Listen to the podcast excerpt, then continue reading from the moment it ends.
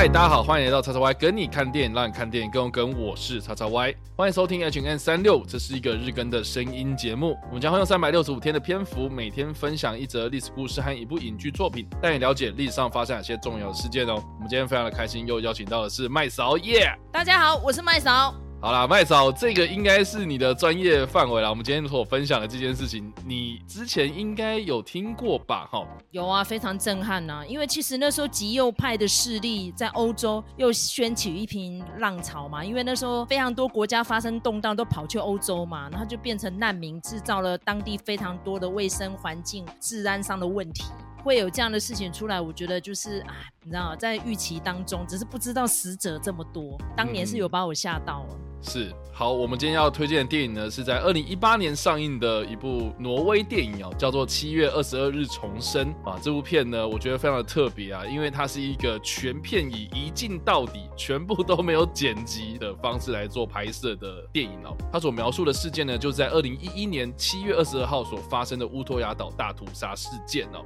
这件事情呢，应该算是两千年之后，或是所谓的二战之后呢，欧洲史上最惨重的一次恐怖攻击事件哦。那除了七月二十二日重生这部电影在描述这一场恐怖攻击事件之外呢，其实有另外一部电影呢，也是在描述这一起恐怖攻击事件哦，也就是呢之前拍出《怒海劫》的保罗·格林格斯英国导演拍摄的《极右挪威》这部片。那《极右挪威》呢，在 Netflix 上面呢，其实推出之后呢，也是造成了很多轰动哦，就是很多人在讨论，重新的再次的讨论有关于这次恐怖攻击事件的背后，比如说主谋他这个人呢，哦，在事后所所做的一些所作所为，或是呢这一场恐怖攻击事件呢所带出的有关于刚刚麦嫂所提到的欧洲的难民潮，这个社会经历过一个非常巨大变动之后呢所造成的一些影响，这样子。所以呢，我们今天呢就借由这两部电影呢来带出这个在二零一一年所发生的在欧洲非常受到瞩目的一场攻击事件——挪威恐怖攻击事件。那这起事件呢，除了在乌托亚岛发生的这场大屠杀之外呢，其实呢在二零一一今年的七月二十二号这一天。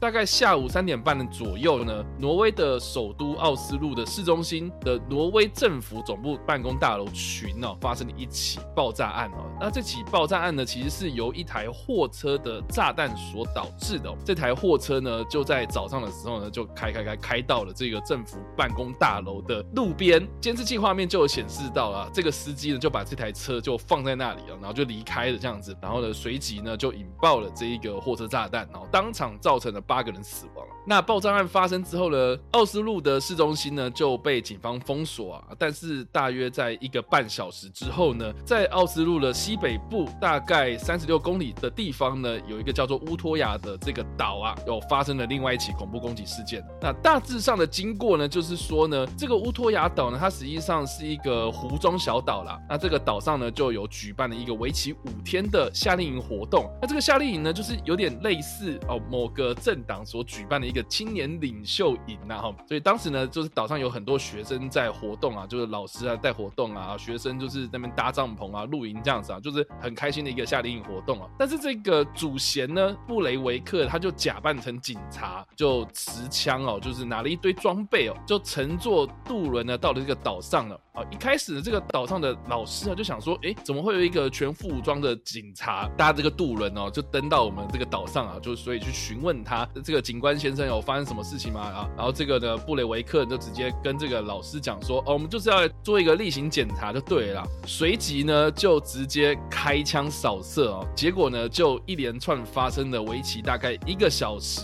半左右的大屠杀事件哦，总共造成了六十九人死亡，六十六个人受伤的惨剧。那这起枪击案事件呢，大概在一个半小时之后呢，警方才抵达到现场，并且呢，就逮捕了布雷维克哦。那布雷维克在日后呢，也坦承呢，这两起事件呢，就是分别是下午三点半所发生的这个市中心的爆炸案，以及呢乌托亚岛的这个枪击事件呢，都是一个人所为，他自己所犯下的事情哦。而且呢，他还多次的公开自己很激极右派的一些言论，这样，而且呢，还在这个法庭上面呢，有很多这种行为哦，就饱受争议啊。所以呢，哎，这个其实也是带出了有关于，就是说，哎，我们大家都知道说，其实北欧是高福利的国家哦，甚至是非常非常注重人权的一个国家。布雷维克他在被逮捕之后呢，他其实入住了啊，然后我们说他是监狱，可是我觉得啊，大家如果看过他的那个影片啊，他居住的照片啊，哦，那个环境啊，就会想象说，这个应该是 IKEA 的样品屋吧，哈，就是非常非常豪华的一个待遇，这样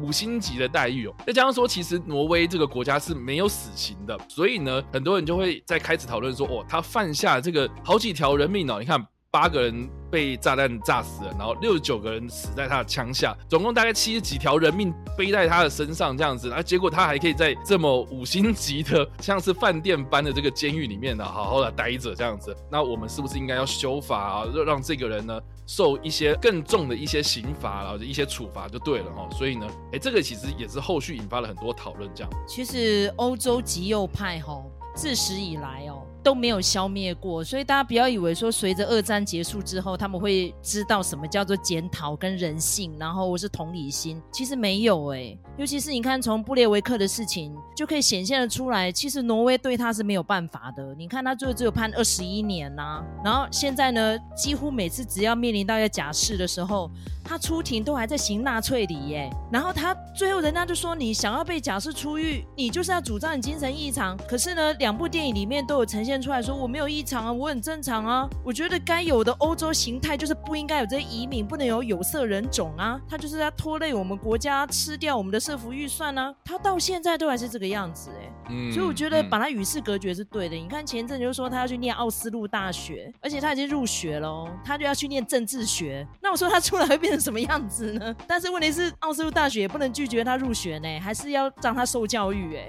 就在想说到底废死还是支持死刑，到底该怎么做？然后尤其是北欧，大家知道是福利国家嘛，他们的所得税非常的贵，嗯，贵到百分之四十几，而且是庶民百姓都要这么贵。可是就号称他们是一个幸福浪漫的、很开心的国家，最开心就是丹麦啊，然后挪威也是北欧国家之一啊，不是吗？虽然说他们有维京海盗，看起来好像很骁勇善战，对不对？但不是哎、那布列维克是个孬种啊，他拿着枪上去是杀小孩啊，但杀小孩这个事情最近在美国也一直在发生啊。你要去想这些人都是什么？第一，白种人。第二点，家境也没太差啦。第三点，他们就是有非常偏激的思想。但是有人可能就会讲说，哎，麦嫂你怎么这样讲？前阵美国刚发生的是拉丁裔的，可是你要想，他已经拿到美国的居住权了，所以再怎么样，他没那么苦吧？可是很多人说，哎，你都不懂啊，他种族歧视就是如影随形，所以他就过得不爽不如意啊。他就是转而去朝向这些比他更弱小的人，把他们当鸡鸭羊这样宰啊！你有没有将心比心过啊？所以就变成各种说法出来，你知道吗？然后尤其布列维克，你看现在他年纪也才多少？他才刚满四十岁左右，没没多久。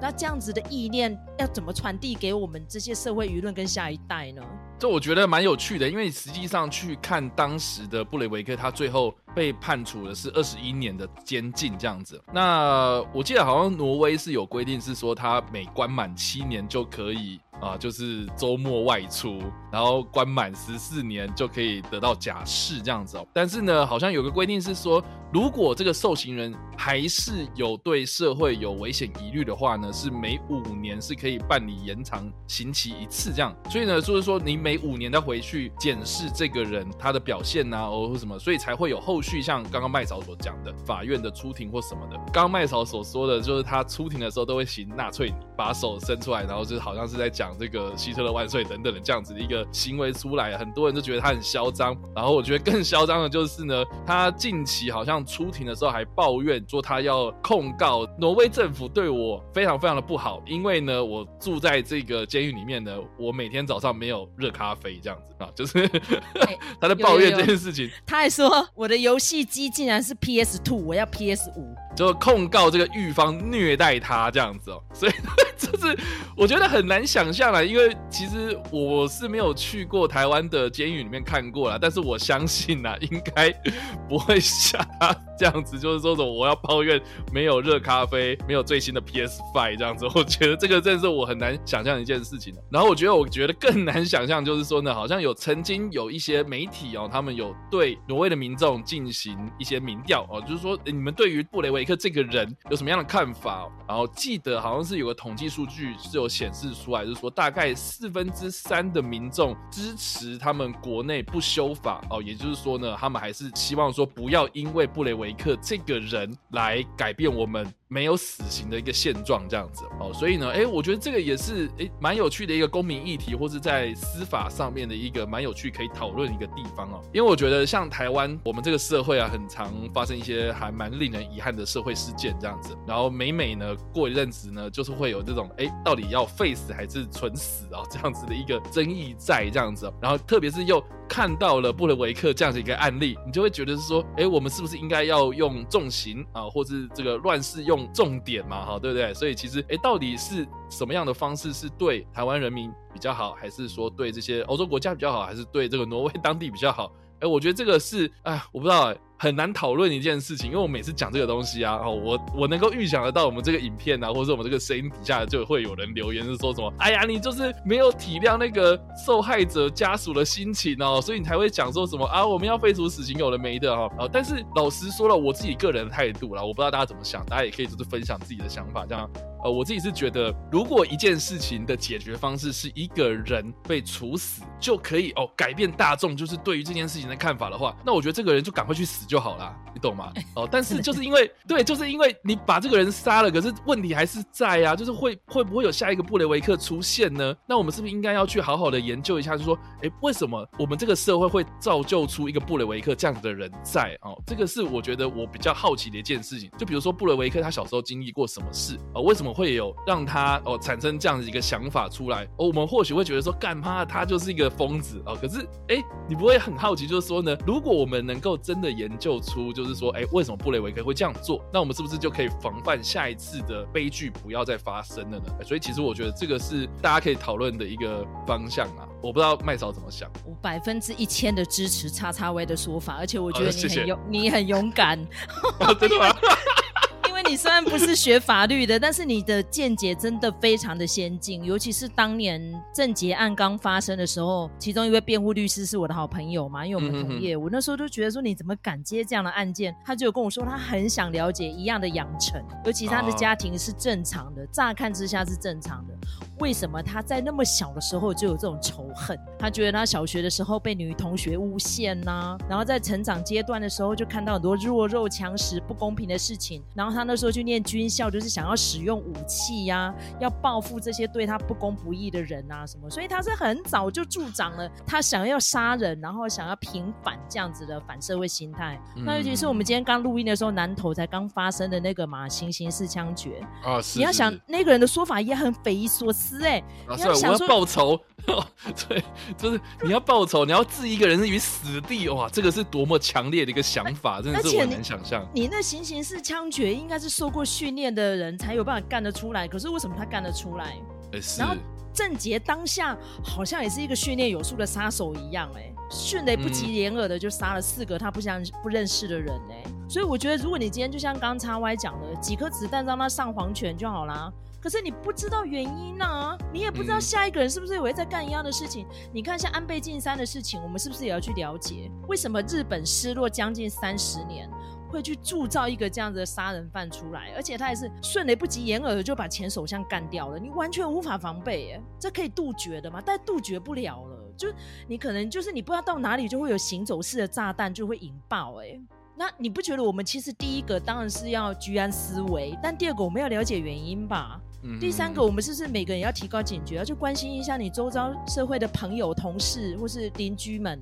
如果有有一些蛛丝马迹，我们是不是应该要运筹帷幄一下，或是要防范未然？我觉得这个都是我们需要了解的，并不是你把它宰掉就好了啊。对啊。所以我觉得啊哈，就是从这件事情呢，或是我们刚刚所提到那两部电影呢，我觉得至少我们可以做的第一步呢，就是先去了解这个案件发生的过程是什么这样子啊。所以这个也是为什么我今天呃是比较首推七月二十二日重生这部片哦。对，因为这部片它是挪威籍导演艾瑞克波贝所执导的作品哦啊，当时他是入围的柏林影展的主竞赛单元哦。这部片呢，它是主要以一比一时间轴来还原呢，在乌托亚岛上的这些学生们他们所经历过的这恐怖的九十七分钟哦。因为我觉得很酷的是呢，我当初就是因为对这件事情非常的有兴趣，然后我看了很多这种这个事后的媒体报道资料，我就是很难想象当时这一个布勒维克呢，他是怎么样登岛，然后呢，这些学生他们在那个当下到底是经历过哪些很恐怖的一个经过这样子哦，所以我很期待看这部片这样。然后没想到我在看的过程之中呢，确实也非常的满足到我，不是因为哦。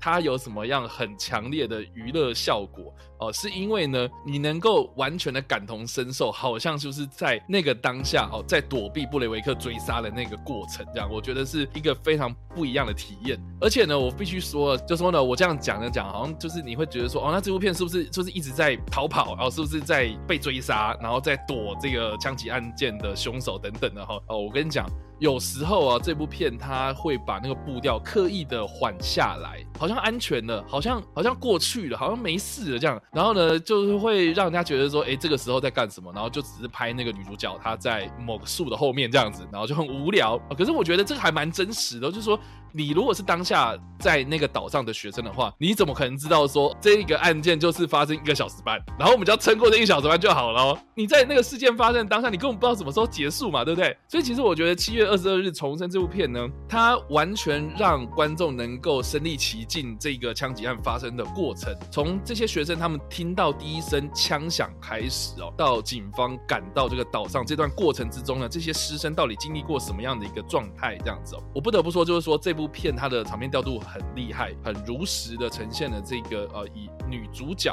哦、是一个女学生的视角，然后来看她一方面要躲避这个追杀，然后一方面呢要找在这个岛上失联的妹妹这样子哦，所以在这个混乱的状态之下，她该怎么做哦？我自己个人是非常推荐，而且这部片的结尾呢，它就是断在一个我觉得很耐人寻味的一件。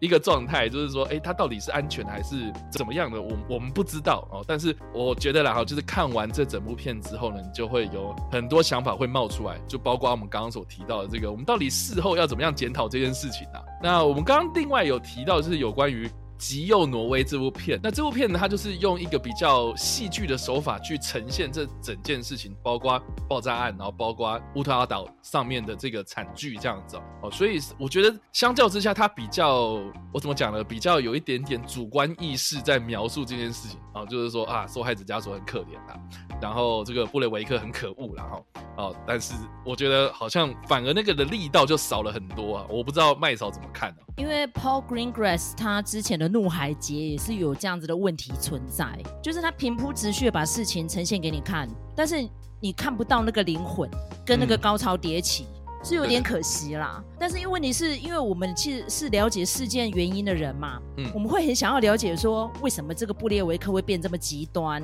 然后再加上当时的时代背景是什么样原因造就他这个样子。可是你在 Paul Greengrass 的电影看不到这些，就像是你去看《怒海劫》，你就看到哦，那群索马利亚的海盗们很苦啊，然后就是因为当地有人要招募他们去当船员，他们也不太了解工作内容，就一人给一支枪，然后时间到你就是去抢劫就对了。但是你没有真的很呈现说为什么索马利亚会变成这个样子。那当然可能 Paul Greengrass 不是这样子养成背景的人嘛，所以如果你可能交给马丁史科西斯 或是好不同 雷利斯考特。导演的话啦，哈，对 对对，对对对，他们可能就拍得出来，跟可是 Paul Greengrass 就拍不出来，尤其他又不是当地人，他是英国人，对不对？所以呃，刚刚叉叉 Y 推荐也是对啊。如果说呃个人来讲，如果你要看全貌，你就看 Paul Greengrass；但如果你不是要看全貌，你要很身临其境去了解那个恐惧跟那个无助的话，你就看七月二日重生这样。好了，那所以以上呢就是我们今天所分享的历史故事。在二零一一年七月二十二号所发生的乌托亚岛大屠杀，以及挪威恐怖攻击事件，